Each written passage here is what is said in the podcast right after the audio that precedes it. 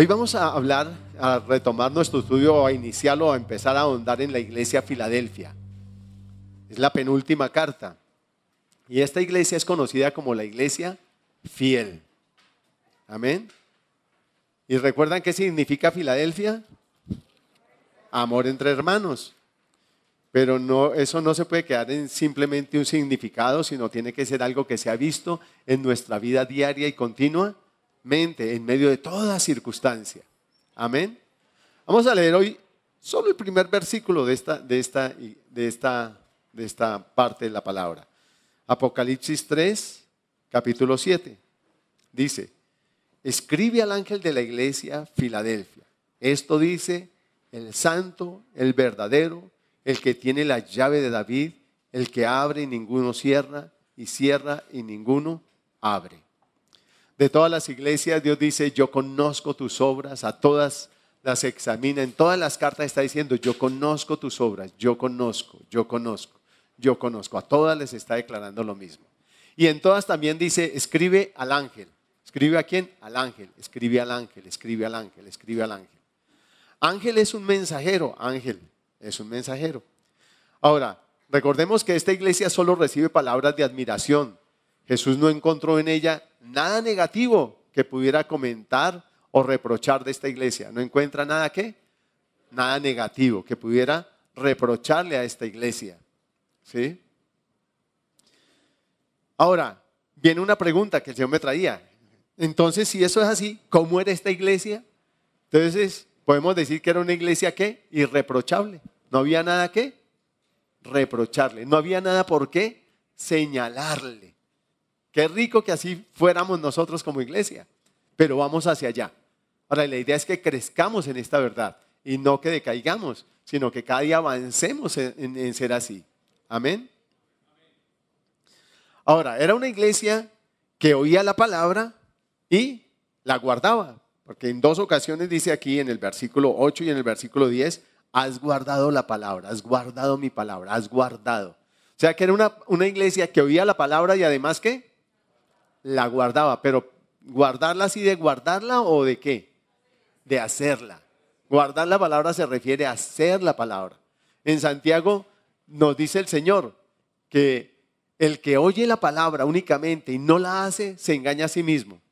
Así que el fin de escuchar la palabra, de estudiar la palabra, de oír la palabra, es que llegar a qué? Llegar a hacerla. ¿Es llegar a qué? A hacerla. Esa es la idea. La idea no es cuántos versículos me memorizo. La idea es cuántos llego a hacer.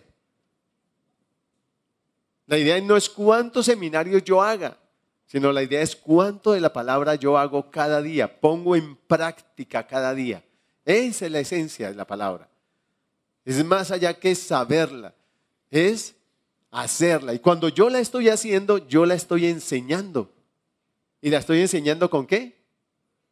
Con mi vida. Con mi propia vida la estoy enseñando. ¿Sí? Ahora, esto tiene que empezar por el líder de la iglesia. Por eso siempre dice, escribe al ángel. ¿Sí? Esto, ese, guardar la palabra tiene que empezar por el líder de la iglesia. ¿sí? Esa, ese de guardar la palabra, de hacer la palabra, tiene que empezar por los padres de la casa. ¿sí?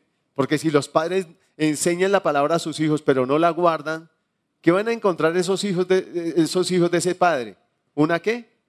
Una contradicción. Sí la enseña, pero no la guarda, no la practica.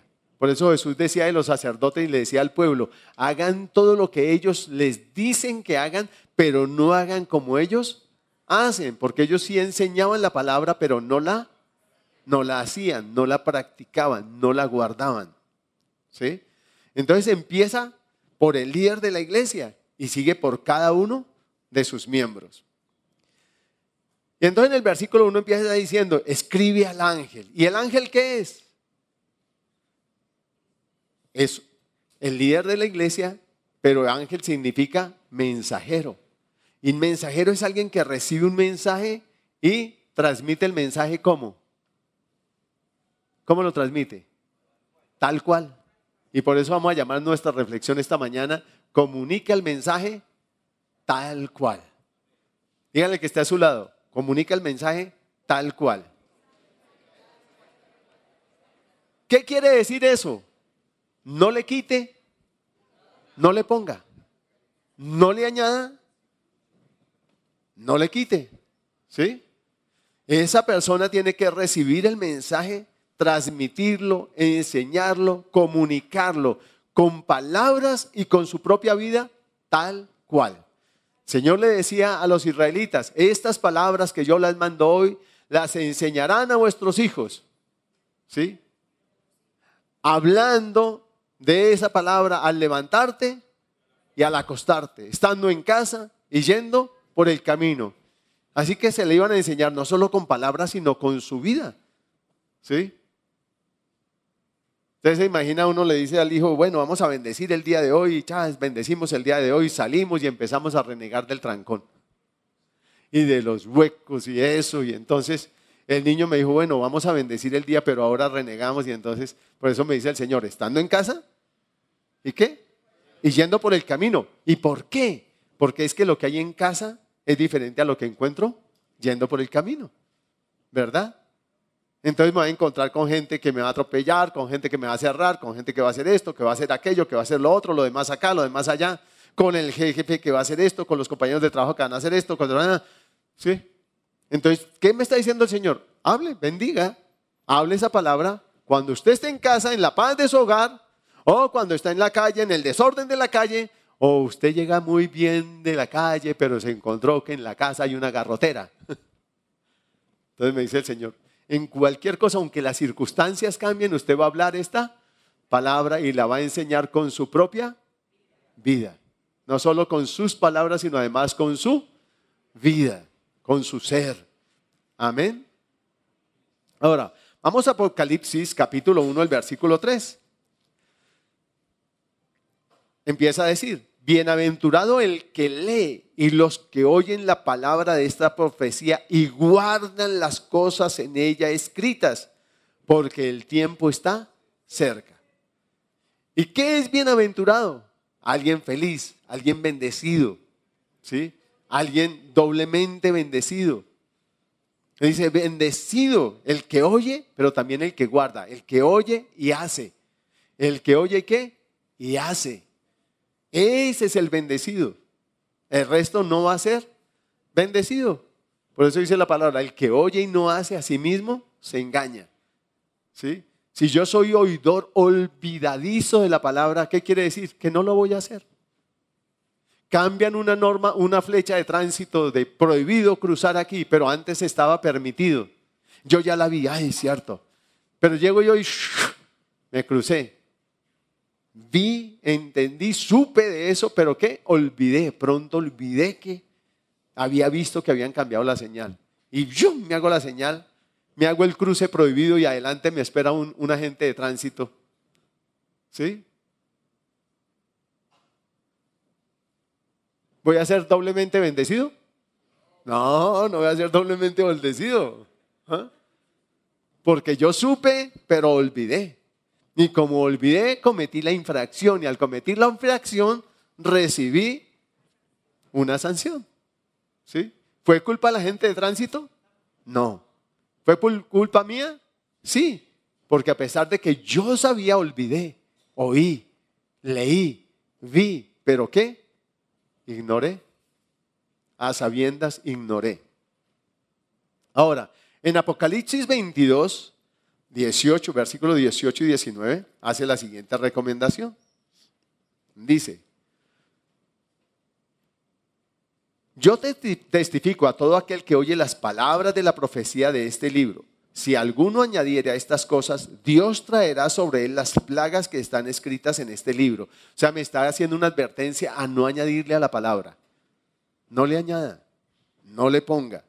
Y luego dice, y si alguno quitare de las palabras del libro de esta profecía, Dios quitará su parte del libro de la vida y de la santa ciudad y de las cosas que están escritas en este libro. O sea que hay una bienaventuranza por oír y hacer la palabra, pero hay una advertencia. Si yo le quito o yo le qué, añado. ¿Qué me dice el Señor? No haga eso. O sea, si usted escucha la palabra, no tiene que añadirle. ¿Por qué perdió Eva? Porque Eva le añadió a la palabra. Cuando Satanás vino a tentarla, ella le dijo, no es que Dios nos dijo que no comiéramos de ese árbol, que ni siquiera lo tocáramos. ¿Dios le había dicho eso? No. Por eso cuando ella cogió el, fruto, ya para ella, ella ya había qué? Pecado, porque ya lo cogió, ya lo tocó. Y entonces después de metida la cabeza,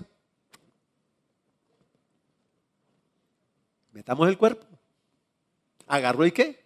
Comió, porque ella aquí ya había pecado. Si ella no le añade, no se desvía. Ella pudo haber soltado y haber dicho, no.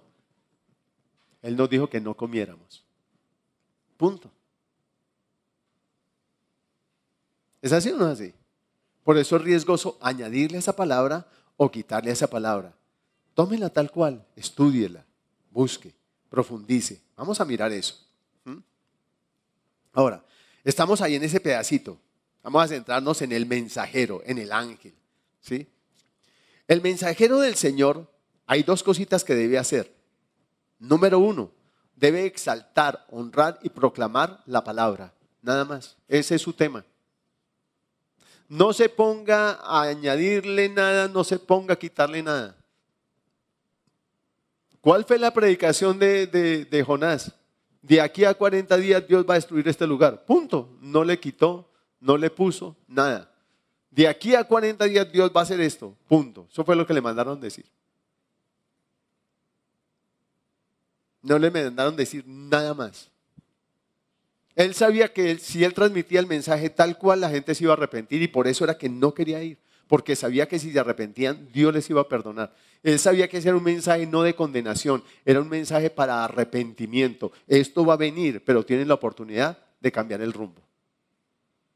Dios va a destruir. ¿Por qué va a destruir? Porque estamos equivocados. Y ahí mismo el rey de Nínive tomó el mensaje y aplicó, hizo. Y por eso vino salvación para él y todo su pueblo. Porque él cogió la palabra tal cual y no, ay no, que va aquí, va a ser destruido ni aquí. ¿Eso qué va? Ese señor está loco, está chiflado. ¿Sí? No, él no hizo eso. Él creyó, tomó el mensaje y lo creyó y ahí mismo ordenó que todo el mundo, hasta los animales, ayunaran y se volvieran a Dios. Quizá Dios iba a perdonar. Y Dios finalmente perdonó y Jonás, por supuesto, se puso bravo. No le gustó la medida. ¿sí? Y a veces no predicamos el mensaje tal cual o no lo predicamos. ¿Será porque no queremos que la gente cambie? ¿Sí? Muchas veces cambiamos el mensaje y no honramos, porque una vez que usted recibe el mensaje, usted tiene que honrar, exaltar esa palabra, ese mensaje, délo tal cual, a sus hijos, a su cónyuge, al que sea, se pongan bravos o no se pongan bravos. A mí más de una vez me han querido quitar la cabeza por el mensaje, pero pues, no hay problema. ¿sí? En la antigüedad también lo hacían, mataban al profeta. Siempre ha pasado, pero usted del mensaje tal, tal cual. ¿sí? Líbrese de no darlo tal cual. Isaías 42, vamos a Isaías 42, versículo 18 porque es que si Dios da una palabra es porque Dios quiere hacer algo. Dios va a honrar su palabra. Acuérdese siempre de eso. Dios va a honrar su palabra.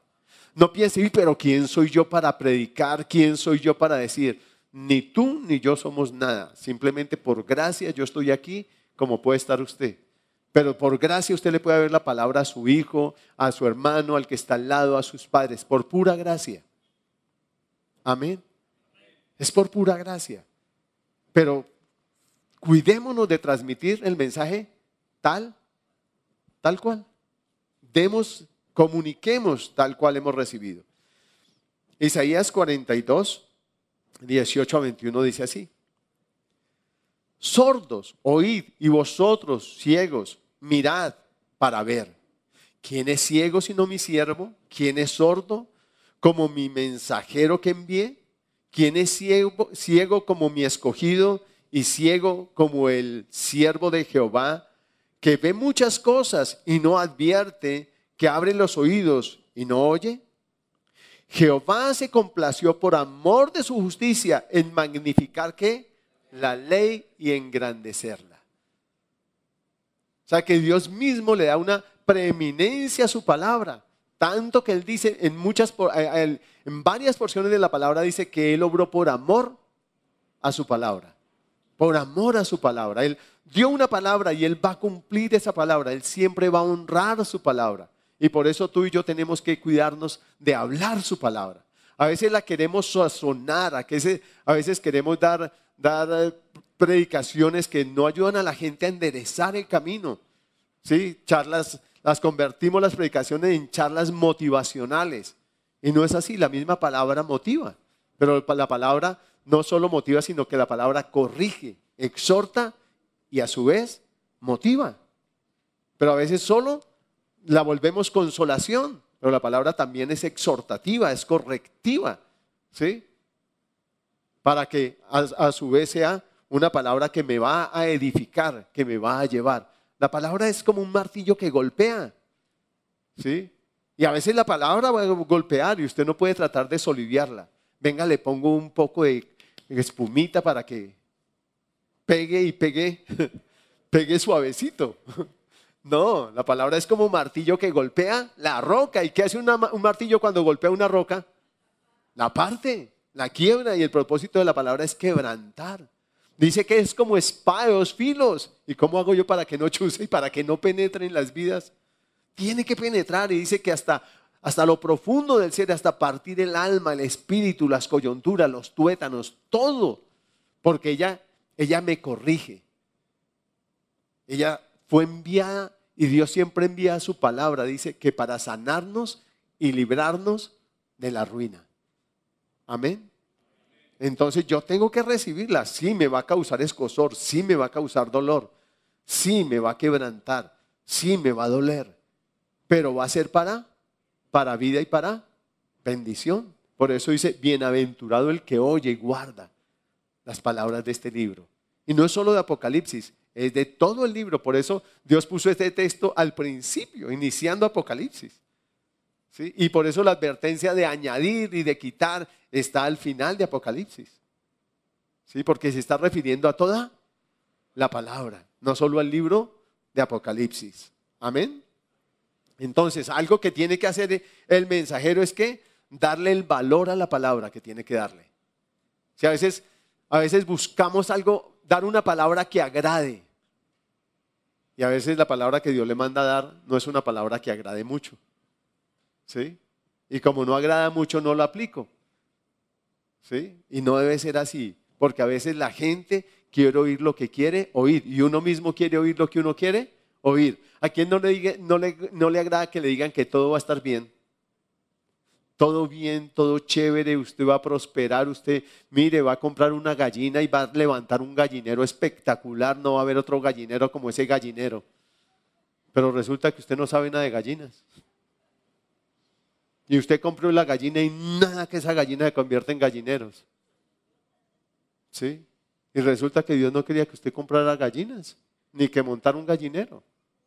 Él tenía otro propósito, pero ese mensaje lo desvió a usted, ese propósito que Dios tenía. Y eso no debe ser. Yo debo buscar en la palabra que Dios quiere, porque esa es la palabra que va a edificar, la que va a bendecir, la que va a sanar, la que va a levantar, la que va a orientar, la que va a corregir, la que va a instruir, la que va a enseñar, la que le va a hacer prosperar y fructificar. Amén. La segunda cosa que tiene que hacer el mensajero es que no debe enseñar su propia voluntad, sino la voluntad del que lo envió. Punto. Vayamos a Juan. Juan 3, 34.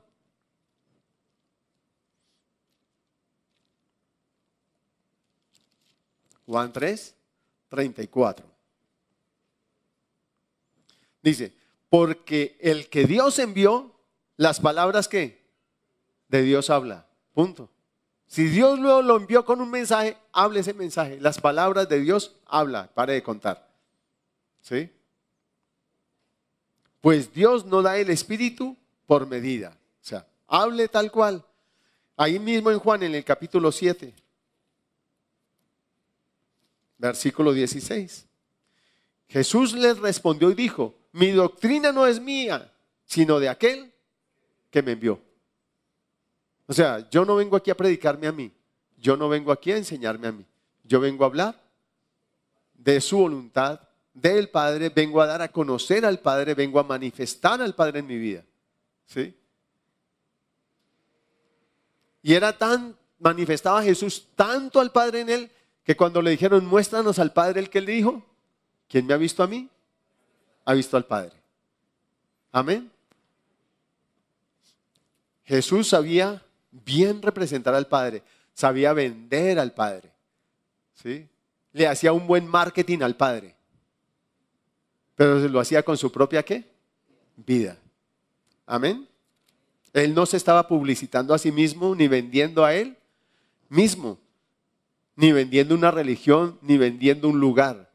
Estaba dando a conocer al Padre. Jeremías 23, 28.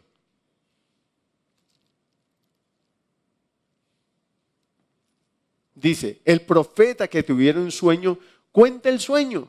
Y aquel, aquel a quien fuere mi palabra, cuente mi palabra verdadera. ¿Qué tiene que ver la paja con el trigo? Dice el Señor. Dice Jehová. ¿Qué tiene que ver? O sea, si a usted viene una palabra, cuente esa palabra. ¿Y cómo la va a cantar? Tal cual. No le quita ni le ponga. ¿Por qué, la, palabra, ¿por qué dice que la profecía debemos juzgar la profecía? Porque generalmente el profeta llega, Dios le da una palabra y él cuenta esa palabra. Pero entonces a veces queremos dorar la píldora. O sea, sí el Señor dice eso, pero es que si usted hace eso, pero y le empezamos a añadir a, lo que Dios envió a decir. Y muchas veces empezamos a hablar de nuestro propio parecer, de nuestros sentimientos, de nuestras emociones. Dios dijo que sí lo iba a castigar, pero que que no, que mire, que en realidad, que sí lo va a castigar, pero que es que no lo va a castigar tanto como él dijo que lo iba a castigar, pero a ver, y empiezo a adorarle la píldora a la persona. Yo ya estoy qué? ¿Estoy enviando el mensaje tal cual? No. Entonces le estoy poniendo cosas de mis propios sentimientos. ¿Sí? Le estoy añadiendo o le estoy quitando ese mensaje o a esa visión que recibí del Señor. Por eso cuando Dios les dio un mensaje, levántense y tiren lápiz, tal cual. Si les dio una visión, escríbanla. Ahí mismo. No esperen ocho días, no esperen veinte días, porque ya no la van a contar igual. No, si usted recibe un sueño del Señor, levántese y escríbalo ahí mismo. Si usted recibe una palabra de parte del Señor, levántese y escriba. Mi Señor, ahora más tarde ¿A ustedes les ha pasado alguna vez que ustedes dicen más tarde? A mí me ha pasado. Yo recibo algo de, madrugada y yo, entre sueños y pirinolas digo, yo me tengo que levantar a escribir. Ah. Y después me levanto y Señor, ¿qué fue lo que me dijiste? ¿Les ha pasado alguna vez? A mí me ha pasado. Entonces acostumbren a tener algo por ahí cerquita donde ustedes puedan, ¿qué? Anotar, tomar nota, porque es que Dios les habla a todos.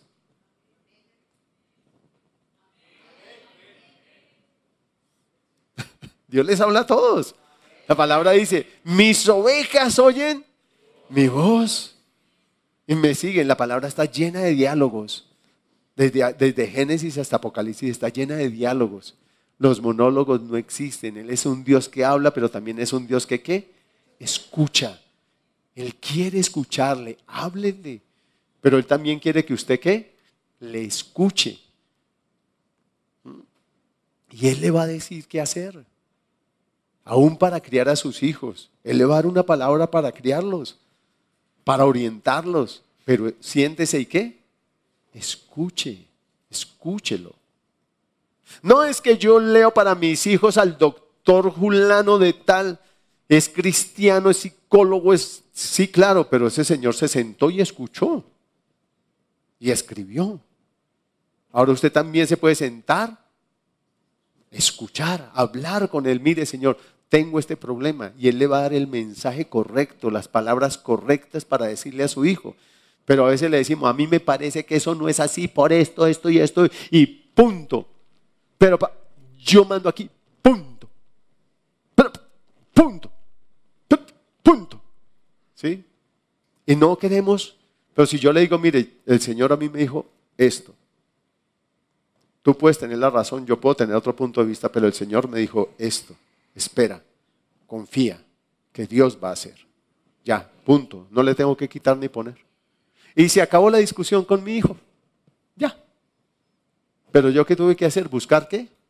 El corazón de Dios y buscar también la palabra. Él me va a dar la orientación adecuada. Amén. Entonces no le debo quitar ni poner. Ahora, siguiendo adelante, ya pasamos esos dos puntos que tiene que tener presente el, mensajero, ¿cierto? Una, honrar la palabra y dos, no hablar de su propio, no añadirle de su propia cosa o de cosas de humanismo o la filosofía o la, o la sociología, no le añadan nada de esas guías. ¿Sí? Porque lo que Dios dice, dice y punto, y nada lo anula. Amén. Un peligro para los pastores y para los líderes es cambiar el mensaje. La palabra de Dios por conceptos humanos, por mi propia opinión, por mi parecer. El énfasis siempre tú y yo lo tenemos que hacer en la palabra de Dios. Punto. ¿Sí? Porque si tú y yo nos damos el lujo de tener otros pareceres, otros conceptos, nosotros no vamos a poder orientar bien a nuestros hijos, ni a nuestros discípulos, ni a la iglesia. ¿Sí? Yo como le digo, sí, pero no, pero es que sí, pero es que no. No, mire, la palabra dice al respecto de eso esto. Punto. ¿Sí? Busquemos otros textos de la palabra que complementen que sí es eso lo que Dios quiere decir. Porque la suma de sus palabras es es verdad. Entonces yo tengo que buscar apoyo no en textos filosóficos, no en refranes, aunque los refranes sirven mucho, ¿sí? Y, sirven para ilustrar, pero no tienen que ser, no, el énfasis no puede estar en el refrán, ni en el dicho. Tiene que estar el énfasis, tiene que estar en dónde? En la palabra. Amén. En la palabra. Tiene que estar en la palabra. Cuando el énfasis está en los conceptos humanos, termina haciendo errar y desviar a los demás. ¿Sí? ¿Por qué, eh, eh, ¿Por qué han surgido doctrinas que han desviado la iglesia? Porque hacen énfasis en otra cosa diferente a la palabra. ¿Sí? Dice la palabra que muchos se desviaron de la fe por amor al dinero. Muchos se desvían de la fe por amor al dinero. ¿Por qué? Porque empiezan a hacer el énfasis en las riquezas, en el dinero. Y el énfasis no debe estar en las riquezas, tiene que estar en la palabra. Que Dios me haga rico y que haya bendición, una bendición enorme cuando usted está en la palabra, eso es real. Pero mi énfasis no puede ser la riqueza. Y a la hora de predicar, mi énfasis no puede ser la riqueza. Tiene que ser la palabra, andar en la palabra. ¿Qué tenía esa iglesia? Una puerta abierta, que nadie podía cerrar. Y una puerta es, abierta es una bendición. Amén. Es una bendición. ¿Qué tenía esa iglesia? Toda la aprobación de Dios. Y eso es una bendición. ¿Qué tenía la iglesia de la Odisea que vamos a estudiar más adelante? Riquezas. Pero la presencia de Dios no estaba, ni la complacencia. Y sí tenía muchos reproches de parte de Dios. ¿Sí? Entonces yo no puedo cambiar el énfasis de la palabra. ¿Sí? La enemistad con Dios es lo que ha arruinado al ser humano. La amistad con Dios es lo que ha hecho prosperar al ser humano es lo que ha restaurado sus vidas, sus hogares, todo. Amén. Ahora, volvamos a Jeremías. Vayamos a Jeremías 23 nuevamente. Ahí estamos en Jeremías. Jeremías 23. Vamos a leer el versículo 18. Dice, porque ¿quién estuvo en el secreto de Jehová y vio y oyó su palabra? ¿Quién estuvo atento a su palabra y la oyó? ¿Quién? Ahora, ¿tú y yo podemos estar en el secreto de Dios? Claro. Moisés decía, ojalá todos profetizaran. ¿Qué quiere decir? ¿Qué estaba diciendo? Ojalá todos estuvieran en el secreto de Dios para que escucharan la voz de Dios. Eso es lo que estaba diciendo Moisés. ¿Sí? Ojalá todos fueran profetas, ojalá todos profetizaran. ¿Sí? Pablo también hacía énfasis en eso. ¿Por qué? Porque usted y yo tenemos que estar en el secreto de Dios. Ahora, para predicar usted tiene que estar en el secreto de Dios porque esta es la palabra profética más segura. Y usted tiene que venir a su secreto para que Dios le diga lo que Él quiere que usted diga. Y para enseñarla tal cual Él quiere que usted la enseñe. Usted tiene que ir ahí. De ahí el énfasis que en la iglesia le hacemos de haga su devocional. O sea, vaya a su secreto, busquen el secreto. Y empiece a escribir lo que Dios le muestra de un versículo. Vaya, busque, esté en el secreto de Dios, que en el secreto de Dios Dios le va a qué? A hablar, le va a qué? A mostrar. Eso no es exclusividad de predicadores. Eso es para todo el que quiere entrar a su a su secreto, a su presencia, a estar en intimidad con él, a oír y a entender allí de él. Amén, a escuchar su consejo. Luego versículo 21 y 22 de ese mismo capítulo. Dice, no envié yo a aquellos profetas, pero ellos corrían. Yo no les hablé, mas ellos profetizaban. Pero si ellos hubieran estado en mi secreto, habrían hecho oír mis palabras a mi pueblo y lo habrían hecho volver de su mal camino y de la maldad de sus obras. Tremendo, o sea, ¿cuál es el propósito de Dios al darme la palabra? para mí, que yo enderezca mi camino, que yo me vuelva cada día más a Él, que me aparte de los malos caminos que quizá ya haya emprendido en mis finanzas, en mi relación conyugal, en mi vida sexual, en mi vida laboral, en mi vida eh, social, en mi vida personal, en mi vida profesional. Quizá el camino mío está torcido, pero cuando yo estoy ahí estudiando la palabra, él, llega una palabra y wow, ¿cómo enderezó Dios mi manera de hablar? Pues leyendo la palabra. Y me dijo, hay hombres cuyas palabras son como golpes de espada. Y esas palabras fue como si hubieran saltado. yo, yo, Señor, yo. Yo me identifiqué. Yo no miré a, nadie más, no miré a mi mamá, no miré a mis hermanas, no miré a las personas del colegio, a mis compañeros que decían groserías y no. Yo me miré fue a mí. Y yo no dije, como a veces decimos, uy, esta palabra si Julano estuviera aquí, esa palabra era para él. No es para usted, si usted vino es que es para usted. Amén. Si usted la leyó es para usted. Pero yo siempre, le, siempre les voy a hacer el, énfasis. Cuando usted lo inviten a predicar, cuando usted, la palabra es primeramente para usted, tiene que hablarle a su vida. Tiene que hallar aplicación en su corazón. En mi corazón tiene que hallar aplicación. Amén. Y entonces esa palabra, ¡pum! ¿Qué hizo? Enderezarme de mi mala manera de hablar de mi maledicencia, me enderezó de mi ira, me enderezó de la, de, la, de, la, de la, inmoralidad sexual que es la pornografía y la masturbación, me enderezó mi vida, enderezó mi vida. ¿Qué hizo? Enderezó mi vida. ¿He sido prosperado? Sí. ¿He sido muy bendecido? Sí. ¿De verdad ahora sí soy bien? Aventurado. De verdad hallé vida. Esa palabra es vida al que la haya. Yo hallé una palabra que me sacó de una esclavitud, que liberó mi vida, que le dio un rumbo a mi vida, que me levantó como persona, que me transformó como persona y que me ha llevado cada día a ser mejor y anhelar ser mejor cada día. Y me ha puesto una meta que es ser como Él, alcanzar su medida, su estatura, que cada día Él sea más visto en mí, pero no he encontrado que sea visto fuera de la palabra. Entre más ande en la palabra, más va a ser el visto en mi vida. Su carácter más se va a formar en mí. Amén. Pero tiene que hallar primero aplicación en mi propia vida. Pero cuando la hablo a otros, tiene que traer, también traer esa corrección. Yo he visto la vida de muchos aquí transformadas por la palabra que Dios me ha dado para darles. Pero la han sabido recibir, la han recibido y la han hecho. Porque si solo la hubieran recibido, sus vidas no hubieran cambiado. La recibieron, pero además que la hicieron. La hicieron.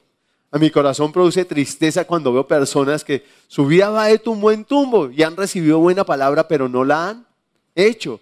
Pero me consuela mucho ver las vidas transformadas de aquellos que la recibieron y además la han hecho. Y aparte de eso han aprendido a esculcarla para sí mismos. Y ahora no solo la esculcan para sí mismos, están enseñándole a otros. Y yo digo, wow, Señor, uh, valió la pena. ¿Sí?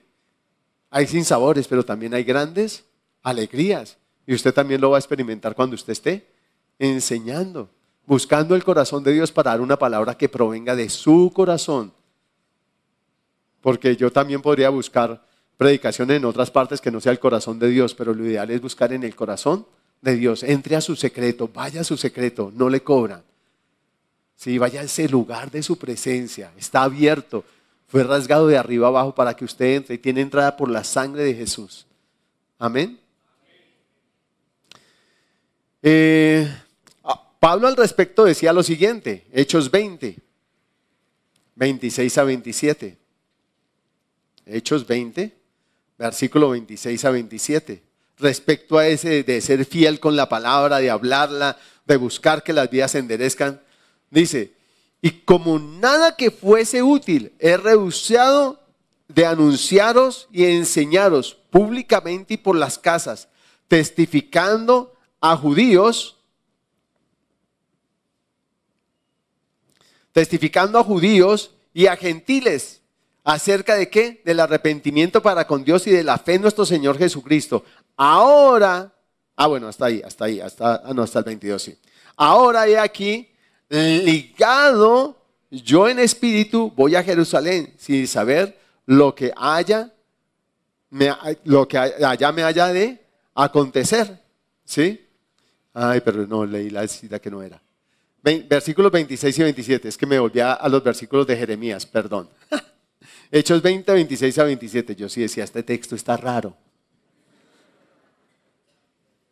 Dice, dice Pablo, mira lo que decía Pablo, por, tanto yo os protesto en el día de hoy, que hoy que estoy limpio de la sangre de todos, porque no he rehuido anunciaros el consejo de Dios.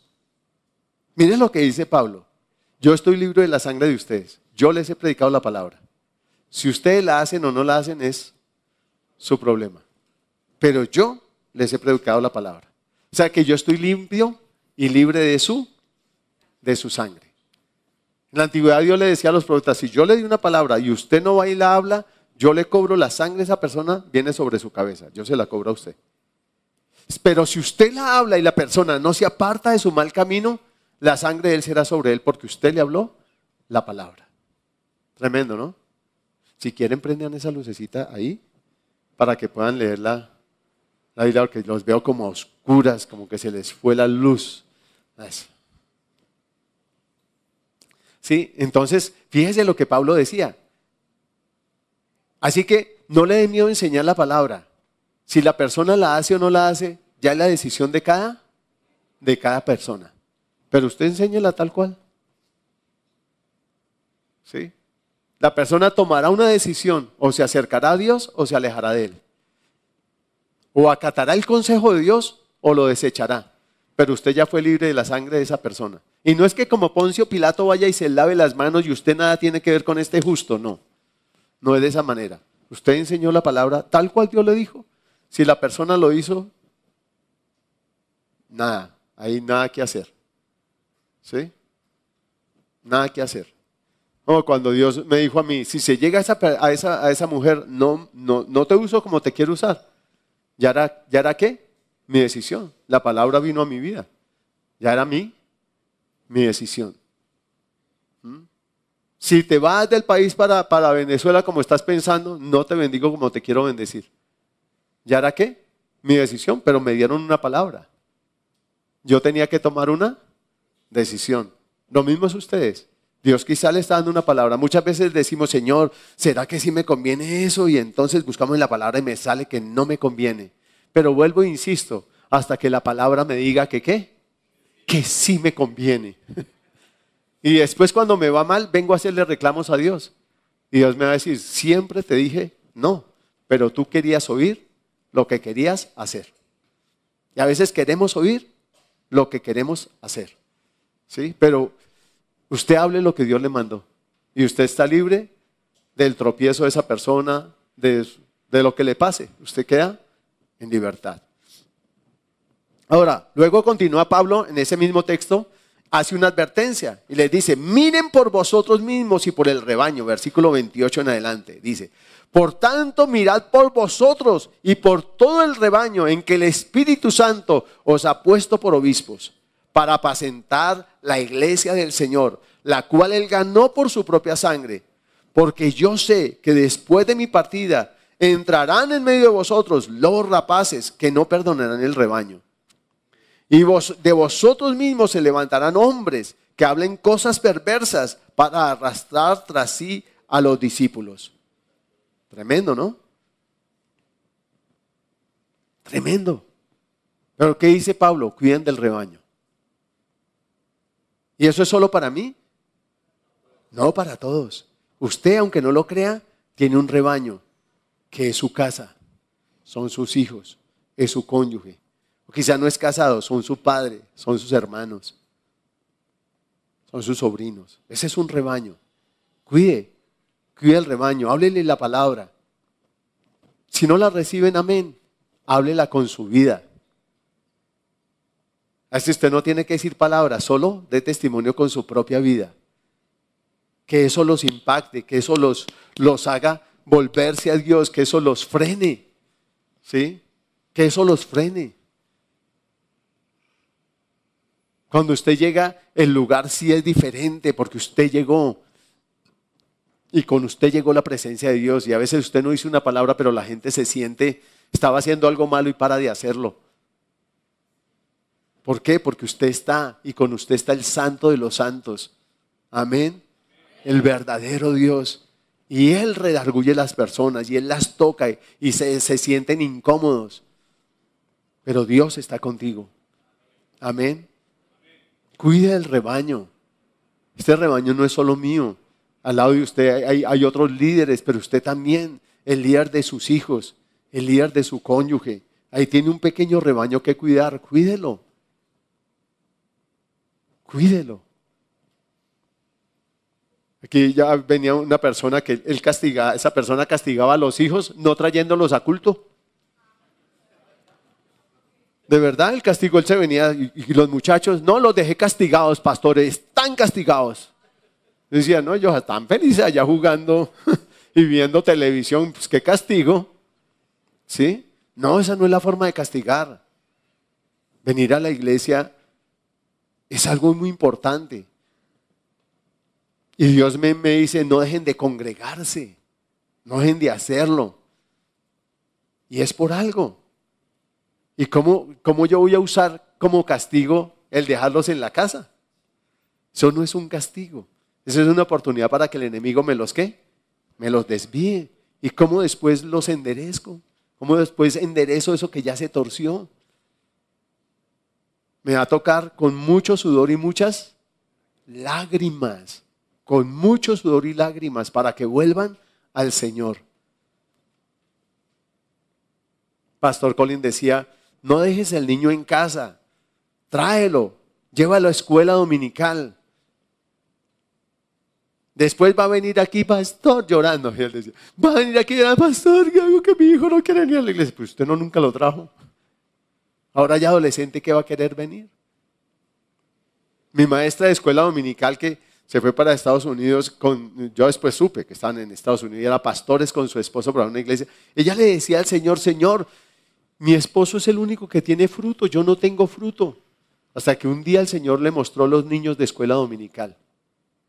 Y empezó a decirle, Él es pastor, Él es pastor, Él es pastor, Él es pastor. O sea que el Señor le decía, mira todo el fruto que tú tienes. Yo tenía unos niños y tú les enseñaste y hoy están en la obra y me sirven. Y ellos tienen fruto por ti. Tremendo. No menosprecie nada que Dios le dé para hacer, todo lo que Dios le dé para enseñar su palabra, enséñelo, tómelo, arrebátelo.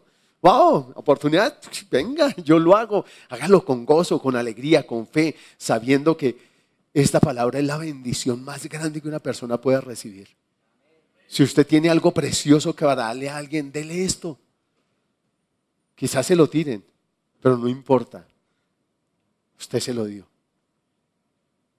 Amén. Usted le entregó ese libro. Entonces Pablo hacía esa, esa, esa, esa, esa, esa, exhortación o esa advertencia. Pero viene una pregunta, otra pregunta. Entonces, ¿cuál es la forma de estudiar y comunicar y enseñar la palabra, el mensaje? Dios me mostraba dos cosas a tener en cuenta. Número uno, preparar el corazón. Y número dos, con detenimiento. Vamos a ver el número uno, preparar el corazón. ¿Cómo comunico ese mensaje tal cual? Número uno, preparando el corazón. Esdras, capítulo 7, versículo 10.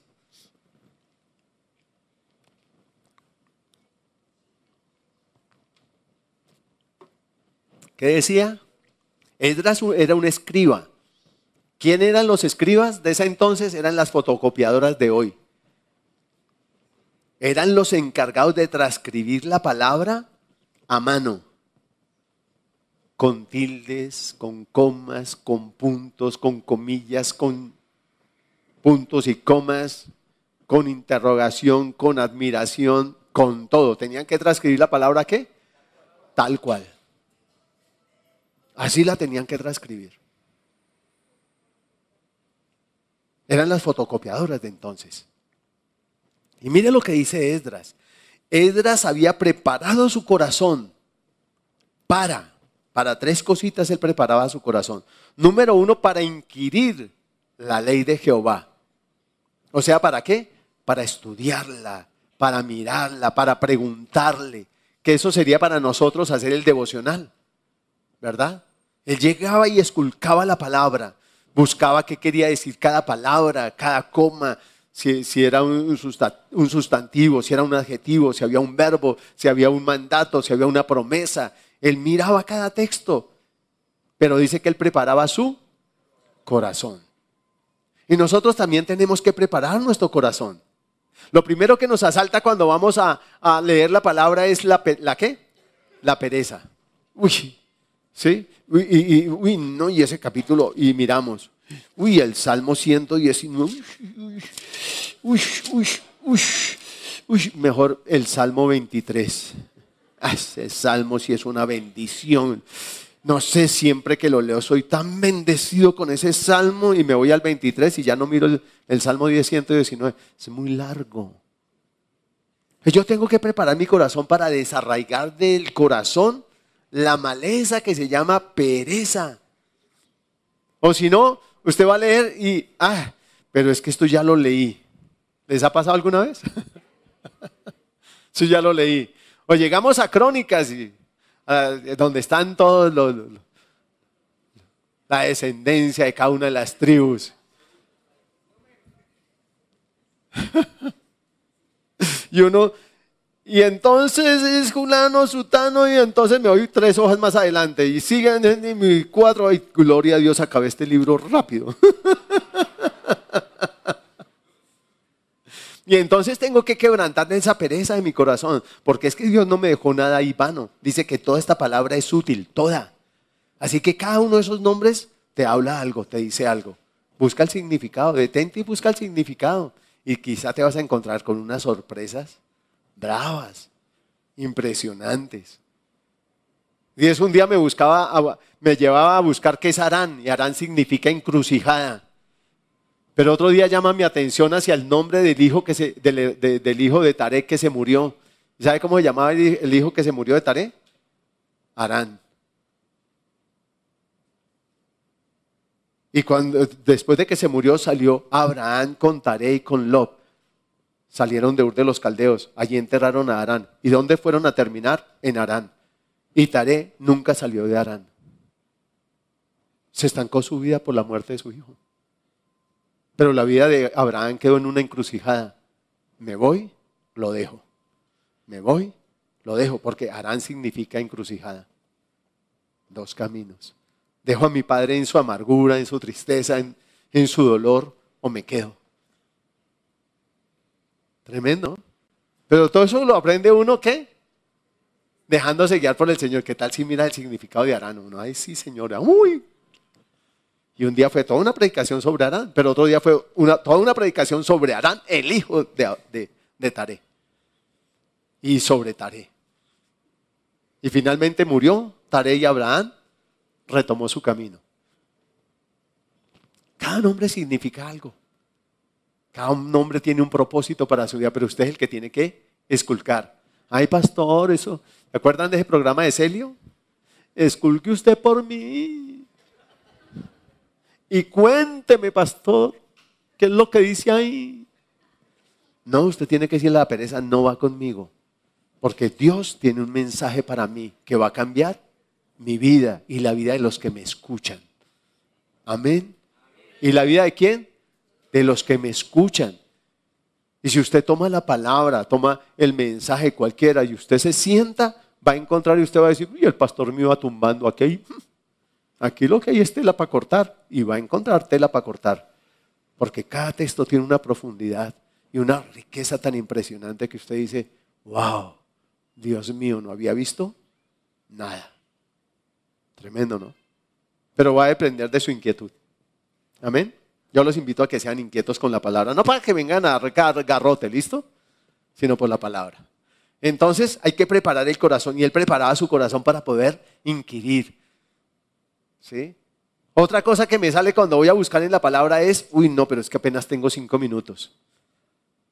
Usted tiene que vencer el tiempo y sacar tiempo, porque siempre sacamos tiempo para muchas otras cosas. ¿Cuántos aquí ven el noticiero? ¿Cuántos ven las telenovelas? ¿Cuántos ven un partido de fútbol por televisión? Hay más manos. Ah, ¿Sí? O sea, siempre sacamos tiempo para eso. ¿Cuántos aquí whatsappean? No de baile, ¿no? Sino del WhatsApp. ¿Sí? ¿Cuántos aquí whatsappean? Muchos más levantan la mano. ¿Y eso demanda qué? Tiempo. Pero cuando llega la hora de la palabra decimos qué? Uy, no tengo tiempo, Señor. Ahí sí me acuerdo que tengo que lavar, planchar, tejer. sí, pero mientras tanto no me acordé. Y ya no tengo tiempo para la palabra. Y es, tengo que preparar mi corazón y sacar eso. Sí tengo tiempo. Sí quiero. Esto es muy valioso para mí. Déjeme decirte, esta palabra es demasiado valiosa para ti. Ahí está el consejo para que usted prospere, para que usted fructifique y para que usted edifique cosas sólidas que a pesar de las tormentas permanezcan. Amén. Como es su casa, su vida, sus finanzas, su relación conyugal, todo. Su empresa, su nación, todo. Allí está el fundamento, allí está el material valioso para que usted edifique. ¿Listo? Es preparar el corazón para inquirir. La siguiente cosa para la que preparaba su corazón era para cumplirla, para hacerla. Porque muchas veces leemos la palabra, ay, eso no tiene que ver conmigo, no la quiero hacer. Porque tengo algo, ¿ustedes no les ha pasado? A mí me ha pasado que llego a un texto y como que me provoca saltarlo. ¿Sí les ha pasado alguna vez? Es que Dios lo está confrontando. O sea, le empiezan a chocolotear los ojos. Quédese ahí, no se salga de ahí. Quédese ahí. Pregúntele al Señor, ¿qué me quieres mostrar? ¿Qué me quieres decir? Quizá Dios te ha estado hablando desde hace rato y tú has pasado por alto y pasado por alto y pasado por alto. Dios te está diciendo, tienes que preparar tu corazón para hacerla. Porque a veces vengo con constrenamientos o vengo con, con preconceptos que me impiden hacer eso que Dios me está diciendo. ¿Sí? La grosería es lo más normal. Casi que el que no diga groserías está out. ¿Sí? Como dicen los jóvenes ahora, está ficti. ¿Sí? ¿Sí es así? Está ficti. Está ficti. Estás ficti, papá. A ver dónde están mis hijas. ¿Alguna que me... ¿Sí es, ¿Sí es esa la palabra? ¿Sí es esa la palabra? ¿Ficti? Ah, sí. Ah, mamá. Estoy ficti. ¿Qué, querrá decir eso? ¿Eh? Y a veces nosotros, llega una palabra a nosotros y nosotros, eso no. Eso está ficti. Porque tenemos preconceptos en nosotros que nos impiden hacer la palabra. Y tú tienes que renunciar a esos preconceptos. Señor, tú tienes la verdad. Así usted ya haya aprendido. Hay que reaprender. Por eso la palabra me corrige. Me corrige, me saca del error, me endereza, me lleva a bien. Y luego dice que preparaba su corazón para enseñarla. Porque es que es muy fácil, yo me quiero desquitar de alguien y empiezo aquí a dar garrote. ¿Sí?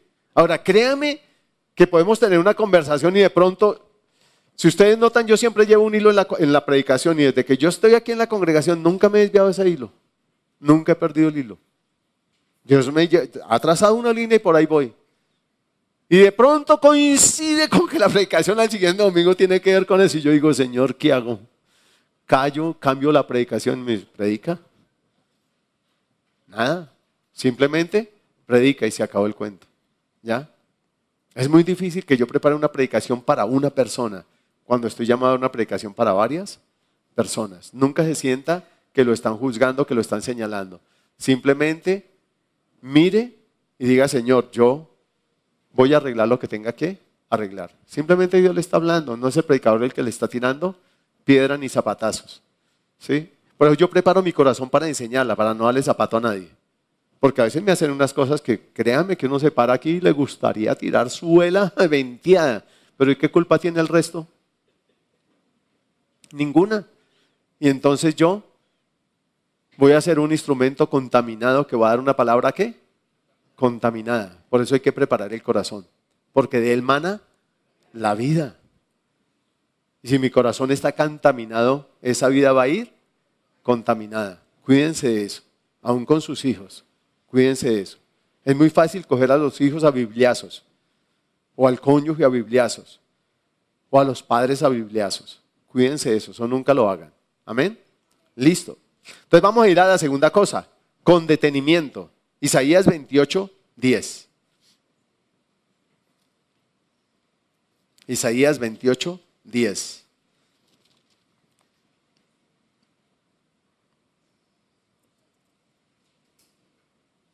Dice, porque mandamiento tras mandamiento, mandato sobre mandato, renglón tras renglón, línea sobre línea, un poquito allí, otro poquito allá. Tremendo, ¿no? ¿Cómo debo estudiar la palabra? Renglón tras renglón, mandato sobre mandato.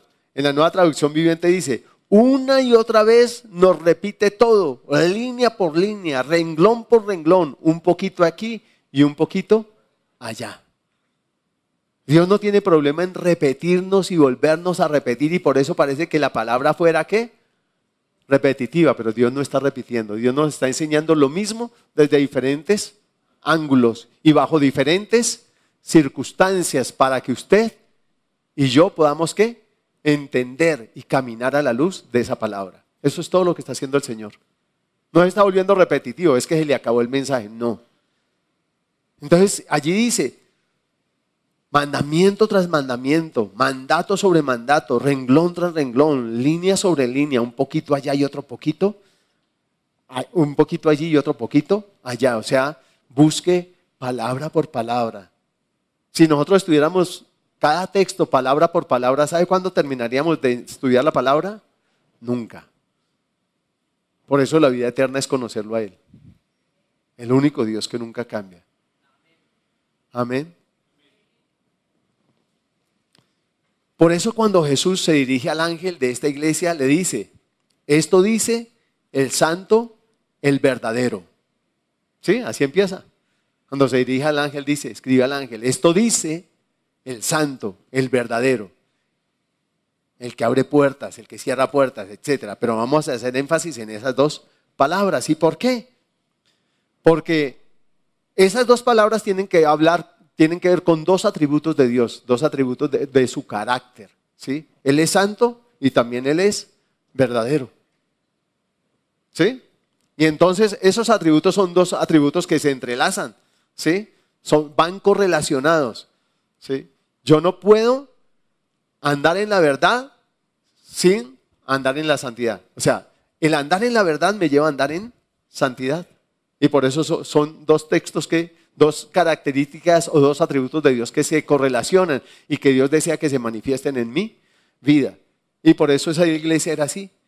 ¿Sí? Ahora, la verdad es la palabra. ¿Sí? La verdad. Esa correlación nos muestra que si no caminamos en la verdad, no andamos en santidad. Si yo, si yo ando en amor, ando en la palabra. Y si ando en la palabra, ando en santidad. Si yo guardo su... ¿Recuerdan el texto de primera de Juan? Que si yo no estoy guardando su palabra, el amor no se ha perfeccionado en mí. ¿Sí?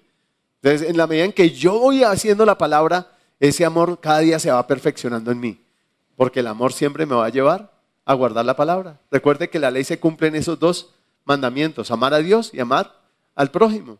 ¿sí? Y para amar al prójimo tengo que andar en la palabra, porque la palabra siempre me va a llevar a andar correctamente. ¿Ustedes se han preguntado alguna vez por qué la palabra dice que el amor, eh, ¿cómo es? Que la, el amor y la justicia se besaron. ¿Sí? Es así. O sea, cuando yo estoy andando en la verdad, estoy andando en amor. Y por ende, voy a ser justo en toda mi manera de actuar. Y entonces es donde el amor y la justicia se encuentran y se, y se besan. O sea, hay aceptación, no, hay, no, no se repelen. ¿Sí? Un beso es de aceptación, no es de, de, repeler, es de, es, de aceptación. ¿Sí? Y es donde la paz y la, donde el amor y la paz se encuentran y se besan. No van desligados, no van separados. ¿Sí?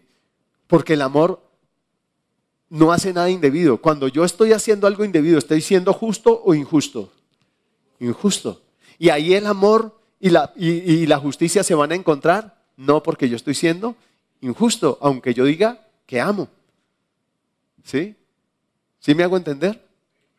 Entonces, son dos características. Eso, eso, eso va a manifestar el carácter de Dios en mi vida. ¿Sí? Yo le decía al Señor esta madrugada, le decía, y hablaba con él mientras me bañaba y, me decía, y él me mostraba, me, mostraba.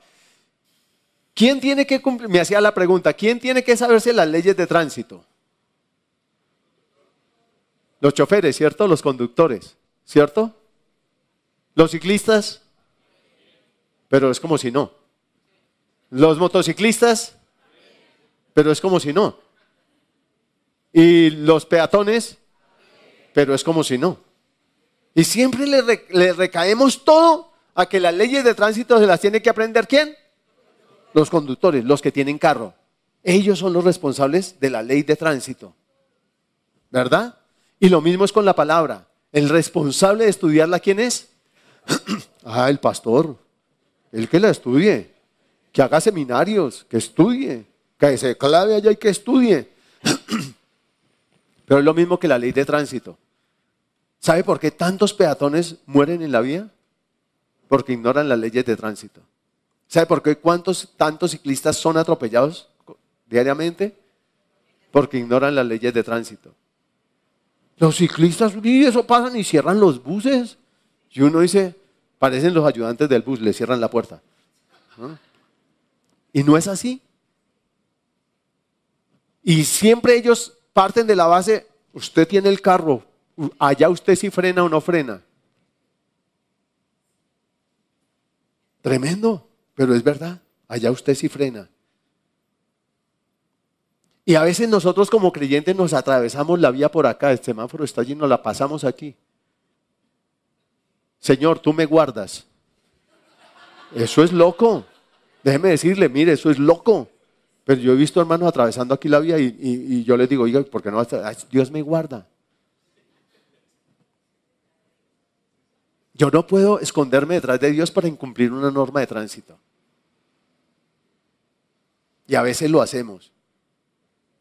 ¿Y estoy, sabe qué estoy haciendo? Usando el nombre de Dios en vano.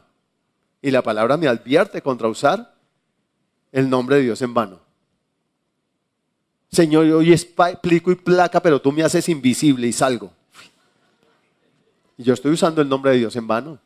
Ojo con eso. ¿Sí? Pero volvemos al punto. ¿Quién tiene que saber la palabra entonces? Todos. ¿Quién es responsable de estudiar la palabra? Todos. ¿Quiénes tenemos que llegar a enseñar la palabra? Todos. Todos. Y como yo tengo esa responsabilidad de velar por el rebaño, yo tengo que meterme en la palabra, no para ser un legalista, ni un fanático, ni el que más sabe. No, es con temor venir a su presencia, ponerme a sus pies y decirle, enséñame, necesito ser enseñado por ti. Necesito. Porque quizá Dios lo va a usar a usted para darle la una palabra a la persona que menos espera. Quizá en un bus. Quizá en un bus. Dios te ponga a decirle a una persona, mire, no tema. El asunto que busca Dios ya lo resolvió. Y la persona, cómo sabe? Y Dios le da una palabra para darle, pero es que usted, usted y yo tenemos que aprender a vivir en su secreto, a vivir, a andar en su secreto, en su íntima recámara. Amén. en su presencia todos los días, 24 horas, porque ese lugar está abierto todos los días, 24 horas del día está abierto. Para ti y para mí, para todos nosotros está abierto ese lugar. Amén. Entonces, ¿quién tiene que entrar allá? Nosotros, ustedes, yo, cada uno de nosotros. ¿Mm? Ahora, esta iglesia era una iglesia que manifestaba esos dos atributos. Andaba en la verdad y, era santa. Santa porque andaba en la verdad. Y era una, iglesia que amaba, que honraba ese nombre, Filadelfia. Amaba, mostraba, ese amor se veía en ellos. ¿sí? La otra cosa que el Señor me mostraba esta mañana era, era nadie más está llamado a hacerle publicidad, publicidad al Señor. Hoy se maneja el marketing la imagen personal, etcétera, y se hace mercadeo. Y me decía, me mostraba el Señor, cuando una empresa quiere vender sus productos y que la gente se vista con sus productos, usa, use sus productos, contrata a quién? A un modelo, ¿cierto? A alguien famoso. Entonces, ¿como a quién? Falcao, Cristiano Ronaldo, ¿cierto? O LeBron James basquetbol. ¿eh? O Rafael Nadal en tenis. Contrato un famoso. ¿Para qué? Para que él vista mis productos, coma mis productos, muestre mis productos. En últimas, ¿para que qué? Venda mis, me a conocer y otros quieran adquirir mis productos, vestirse con mis productos, andar con mis productos, bañarse con mis productos, etc. Y sabe, Dios también tiene marketing. Pero no va a conseguir a ningún famoso para darse a conocer. El marketing somos tú y yo, somos nosotros. Somos los únicos llamados a manifestar a Cristo, para que otros también se quieran vestir de Él, oler a Él, comer de lo que Él come, etc. Amén. Amén. Pero eso, usted lo vende, dele ese aplauso al Señor. Uf, él se lo merece. Aleluya. Aleluya. Aleluya. Gloria a tu nombre, Señor.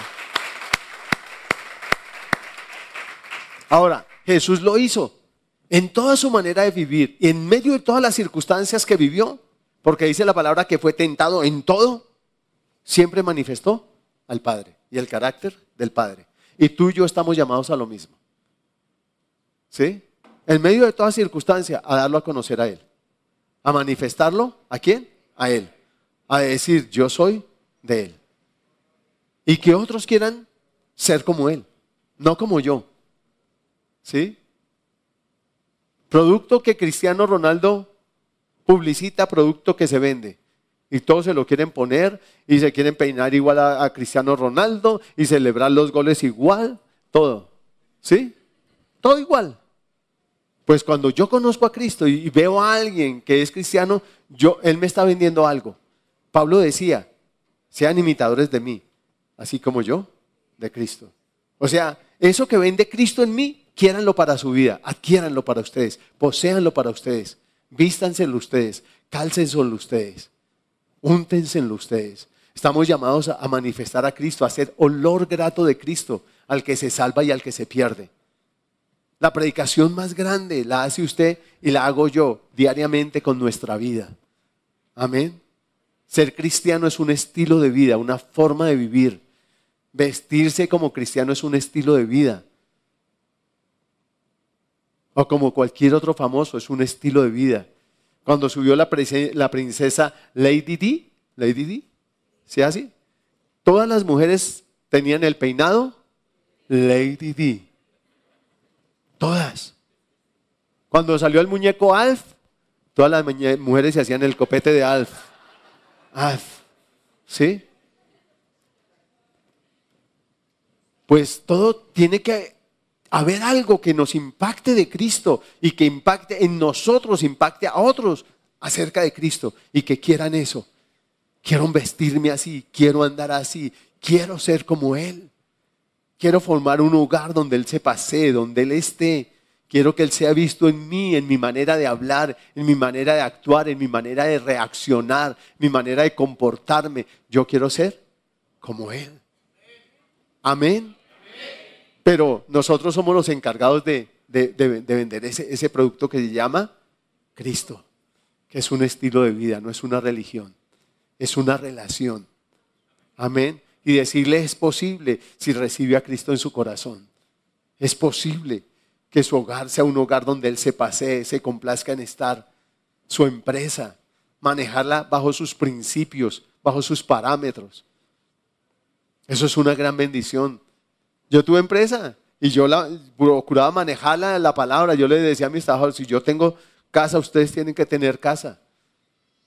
Y procuré ayudarle a mis trabajadores para que ellos tuvieran su vivienda. Unos lo hicieron, otros no. No fue mi problema. ¿Sí? Procuraba, si yo me quedaba sin sueldo, nada. Primero el sueldo de ustedes, porque la palabra dice, no retenga el sueldo de nadie. Primero usted y después yo. Y así. Y siempre velando por el otro, porque eso, es, eso es, son principios de la palabra para bendición. Amén. Y Dios siempre me ha prosperado y me ha bendecido, porque he procurado seguir el consejo que hay en su palabra. Y trato de que en mi vida sea un, un testimonio para cada uno de ustedes. No soy perfecto, tengo muchas falencias, pero procuro, quiero. Y así usted también. No se condene, no diga esto no es para mí, no.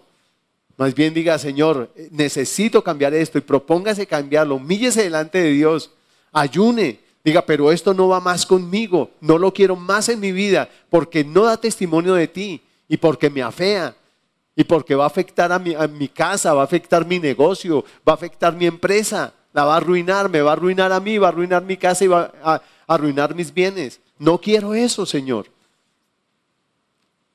Amén. Entonces la palabra le va a mostrar, es como ese espejo. Pero la idea es que manifestemos eso de Cristo. Ahora, cuando no enseñamos y comunicamos el mensaje tal cual como lo recibimos, corremos el peligro de predicar cosas vanas y predicar extravíos. Vayamos a Lamentaciones, está ahí adelante de Jeremías.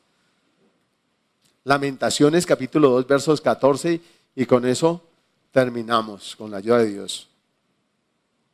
Lamentaciones 2, 14. Dice, tus profetas vieron para ti vanidad y locura y no descubrieron tu pecado para impedir tu cautiverio, sino que te predicaron vanas profecías y extravíos. ¿Qué predicaron? Cosas vanas y extravíos. ¿Sí? Ahora, siempre que tú predicas la palabra, dice, ellos por predicar esas cosas vanas no impidieron que cayeras en cautiverio, no impidieron que tu casa cayera, tus finanzas cayeran, tu vida cayera. Pero si tú y yo predicamos eso, vamos a lograr que la gente enderezca, que uno mismo enderezca. ¿Sí? Ahora, ¿qué es lo vano? Lo vano es algo que no tiene contenido, es algo que no tiene valor, es algo falto de sustancia, vacío, hueco, aparente, es algo superficial, es algo irreal. Y por eso es un mensaje que va a ser desviar. ¿Sí? A mí de nada me sirve darles a ustedes charlas acerca de cuán millonarios van a ser si no les enseño principios de Dios para enmendar cosas que me han llevado a la ruina. ¿Sí? ¿A dónde me iba a llevar a mí la grosería? A ninguna parte. ¿La ira a dónde me iba a llevar? A ninguna parte. Sí, ahí, ahí podría llegar a ser un burro con plata. Y nada más. ¿Sí? Pero igual atropellando a mi esposa, atropellando a mis hijos, atropellando a mi familia, atropellando a todo el mundo. No, Dios me dice, no, no haga eso. Eso lo va a arruinar. Tarde o temprano sus hijos se van a perder tarde o temprano sus nietos se van a perder. No van a querer saber nada de Dios porque usted no les dio un buen testimonio de Dios. ¿Sí? Y esa no es la idea. La idea es que nosotros vayamos en pos de Él y le demos a conocer. Ahora, extravío. Extravío significa lo que aleja en vez de acercar.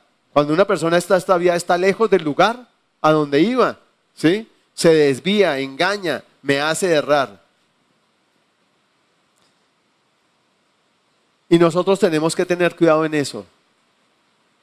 Procurar darle un mensaje, transmitirle un mensaje claro a nuestros hijos, a nuestro cónyuge. Porque si no los vamos a hacer extraviar. ¿Recuerdan a Acaz, el rey Acaz? No les voy a leer el texto, pero el rey Acaz era un rey que le gustaba oír lo que le gustaba oír. Y todos los profetas le predicaban bien.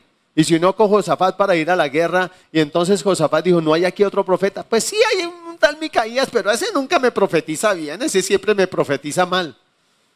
Eh, bueno, hagámoslo llamar. Y llegó Micaías y los mensajeros del rey le dijeron a Micaías, Micaías, el rey te manda a llamar, pero cuídate de decirle, háblele bien. Todos le están diciendo que le va a ir bien, que todo bien, que todo chévere, que todo full, que todo... Y llegó Micaías allá y le dice, mire rey, sí, todo le va a ir bien, todo full, todo chévere, todo... Entonces le dice el rey, ¿Hasta cuándo te he de decir que me digas siempre la verdad? Y le digo, ah, bueno, entonces le va a ir mal, le va a ir así, así, así, así, así, así, así. Y entonces se voltea a Josafat y le dice, ¿sí, sí ve? No le dije que él solo me profetizaba mal. Hmm. Igual se fue a la guerra.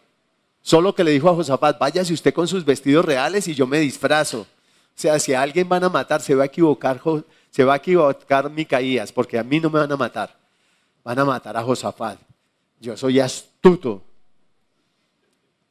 Y resulta que un soldado mandó una flecha a la aventura y le dio justo a, a casa. ¿Ah? A veces queremos oír lo que queremos oír, pero no queremos oír las advertencias de Dios. Y las advertencias de Dios son la mejor palabra que me pueden dar para que yo prospere. No es el cuán, buen, cuán bien me va a ir, y no me muestran por qué estoy así como estoy ahora. Para que me salga de ahí. Porque si yo corrijo eso que me está llevando a, a, donde estoy ahora, a lo que me está llevando a mal ahora, pues hombre, yo voy a ir a bien porque corregí. ¿Es así o no es así? Entonces, quiera ese tipo de predicación que lo confronta, que le advierte, que le dice. Porque es lo que va a enderezar su vida y va a hacer que usted verdaderamente prospere y progrese. Que tenga el hogar de éxito que sueña, que tenga los hijos de éxito que sueña, que tenga la empresa de sueño que sueña, que tenga eh, eh, las finanzas que sueña. Pero aquí están los consejos para que eso sea. ¿Sí? Dice Dios en su palabra, mis pensamientos son más altos que vuestros pensamientos y mis caminos más altos que vuestros caminos. Dice, para daros, porque mis pensamientos acerca de ti son de bien y no de muerte, para darlos el fin que esperamos, que esperáis. Pero aquí están esos caminos de Él y esos pensamientos de Él. Para que yo tenga ese fin que yo espero, tengo que adherir a esos pensamientos y a esos caminos. Amén quiera adherir. Entonces, ¿cómo debo comunicar el mensaje? Tal cual. Vayamos a primera de Timoteo, versículo 1 del capítulo 4. Dice, pero el Espíritu dice claramente que en los postreros tiempos algunos apostatarán de la fe, escuchando a espíritus engañadores y a doctrinas de demonios, por la hipocresía de mentirosos que, teniendo cauterizada la conciencia, van a, a mandar mandatos de hombres, a decir cosas que Dios no ha dicho pero que me van a hacer desviar. Tengan cuidado con eso, ¿sí?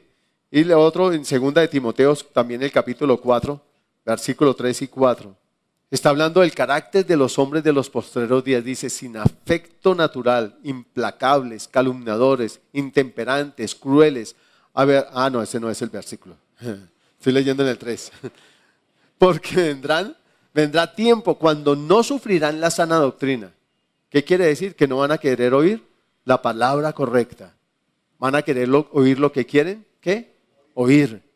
Vendrá tiempo cuando no sufrirán la sana doctrina, sino que teniendo como son de oír, se amontonarán maestros conforme a sus propias concupiscencias. O sea, se van a levantar personas que me van a decir lo que yo quiero oír. Lo que yo quiero oír, no lo que Dios me quiere decir. Eso es lo que está diciendo allí la palabra y apartarán de la verdad el oído y se volverán a las fábulas. O sea, yo voy a dejar de escuchar la verdad para escuchar fábulas, para escuchar eso que yo quiero oír. ¿Sí? Y entonces me van a decir, es que tú vas para San Andrés, vas a hacer un viaje, vas a hacer no sé qué, y empiezan a decirme cosas que yo quiero oír, pero no quiero oír que me digan, mire, corrija esto. Y entonces te aseguro que vas a tener muchos viajes a San Andrés. pero corrija esto. No, quiero que me digan, y entonces dice que voy a apartar el oído de la verdad y me voy a ir tras las fábulas, tras cosas engañosas que me van a desviar de la verdad. Acuérdese la amonestación de Pablo. Van a venir hombres como lobos rapaces a arrebatar el rebaño. Cuida del rebaño. Cuida de ti. Cuida de la sana doctrina. Hablando de las iglesias, una, parte de una enseñanza en una de las iglesias fue cuida de la sana doctrina. Y tenemos que cuidarla para enseñarla tal, tal cual. No necesita ser doctor de la ley, necesita ser, temeroso de Dios. Amén. Solo necesita el temor de Dios en su corazón. Cierre sus libros y pregunte que, qué cosas, de qué cosas tiene que limpiar su corazón para poder escudriñar la palabra, para poder hacerla, para poder enseñarla. ¿Qué cosas tiene que hacer? Tú tienes el secreto de la bendición para tus hijos, está aquí. Tú tienes el secreto de la bendición para tu hogar, está aquí. Tú tienes el secreto de la bendición para tus finanzas, está aquí. Amén. Está contigo 24 horas del día y tienes el Espíritu Santo. Él te va a mostrar, como me mostró a mí, que yo era un grosero. A mí nadie me, lo, nadie me cantó la tabla, ni estuvo sin pelos en la lengua para decirme que era un grosero. No, él me lo dijo. Cuando me lo decían, por aquí me entraba y por aquí qué? Me salía. Pero cuando él me lo dijo, wow. Ay, ay, ay. Señor, sí es verdad lo que tú me dices, es verdad. Pero Él te puede mostrar lo que tienes que dejar. Dejar a un lado. Todos tenemos cosas para dejar. Yo no me paro aquí como si yo fuera un ángel real, que no tiene nada que dejar. ¿Sí? Hablando de los ángeles que quedaron en el cielo, no de los que cayeron. ¿Sí? Sino los que quedaron en el cielo, los que se sometieron a Dios para honrarlo, para alabarlo, para glorificarlo, para darle honor y exaltación. No, yo no me paro aquí como eso. Me paro como alguien que tiene que escuchar lo que Él le está diciendo al ángel para aplicarlo a su propia vida y para a su vez hablarlo a sus vidas. Para después hablarlo a sus vidas. Y usted, Él está ahí dispuesto para usted. El entrar al hogar secreto y escuchar su voz no es exclusivo mío. Yo he escuchado su voz de diferentes maneras. Algunas audibles, no todas. Otra zona habla mi corazón, a mi sentimiento, habla mi mente. Otra vez es que me inquieta buscar qué significa un texto. Es Dios. Es Dios el que lo está inquietando a buscar qué significa ese texto. Hágalo. A veces me, me inquieta detenerme en un punto. Hágalo. Hágalo. Dios a usted también le va a inquietar. Porque Dios a usted también le habla. Si usted es oveja, sus ovejas oyen su voz. Y si usted es su hijo, los hijos, dice la palabra, son guiados por el Espíritu. Son guiados por el Espíritu, no se guían a sí mismos, son guiados por el Espíritu, son enseñados por el Espíritu, son guiados al conocimiento de la verdad. El Espíritu va a abrir la palabra delante de él. No venga como el que la sabe, aunque usted sepa la Biblia de memoria, Créame que no la sabe. Si no, pregúntele a Pablo, fariseo de fariseos.